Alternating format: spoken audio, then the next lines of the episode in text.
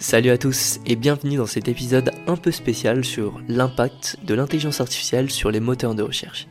Je suis Ivan, traffic manager chez Itoline et je suis ravi de plonger avec vous dans ce sujet qui va être captivant. Alors, nous allons étudier deux aspects euh, de l'IA. Donc, euh, l'IA et le SEO aujourd'hui et l'IA et le SEO demain. Donc, comme nous le savons, 2023 enfin plutôt fin 2022, a marqué l'arrivée de ChatGPT.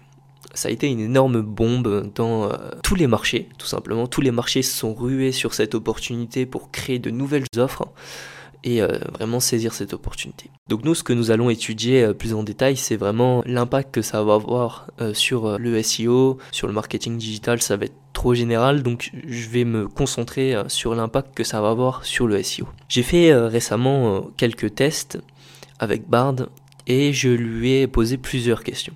Euh, notamment, euh, je lui ai demandé de me donner les 10 meilleurs restaurants de Metz. Donc euh, c'est ce qu'il a fait.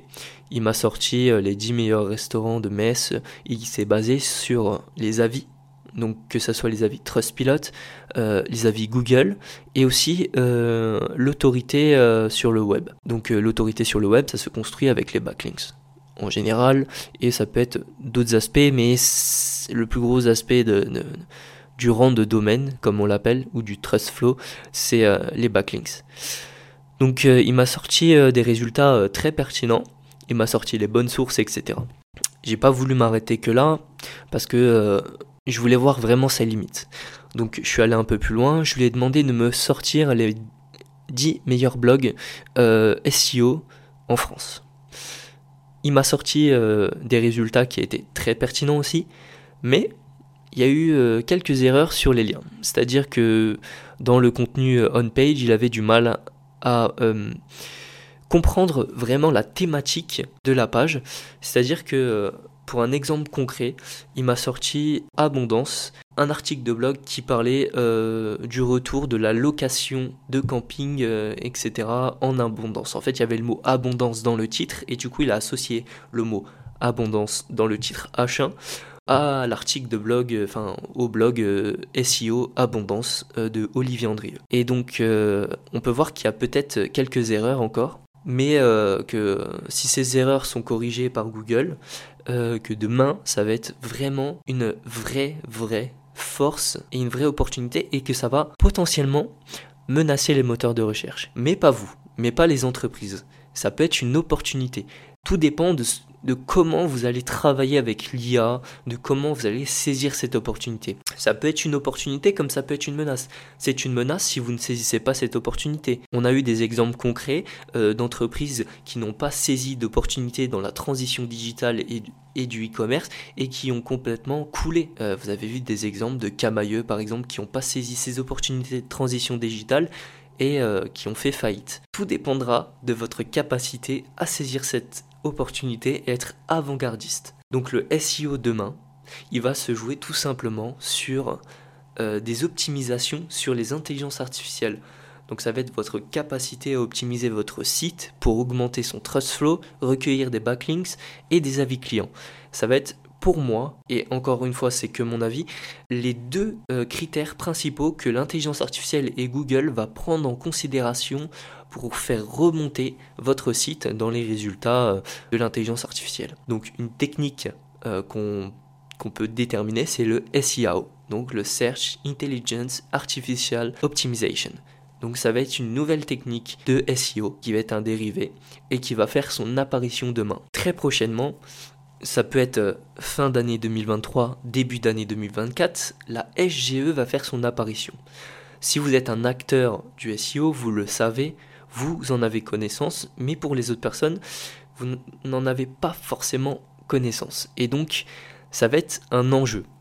Pourquoi? Parce que si vous voulez, la SGE, la Search Generative Experience, va faire son apparition sur les moteurs de recherche directement. Donc quand vous allez chercher un mot-clé, vous aurez les résultats payants, SEA, la Search Generative Experience, donc ça va être un petit encart où Bard écrit une réponse à votre question ou à votre mot-clé et vous soumet la meilleure requête possible.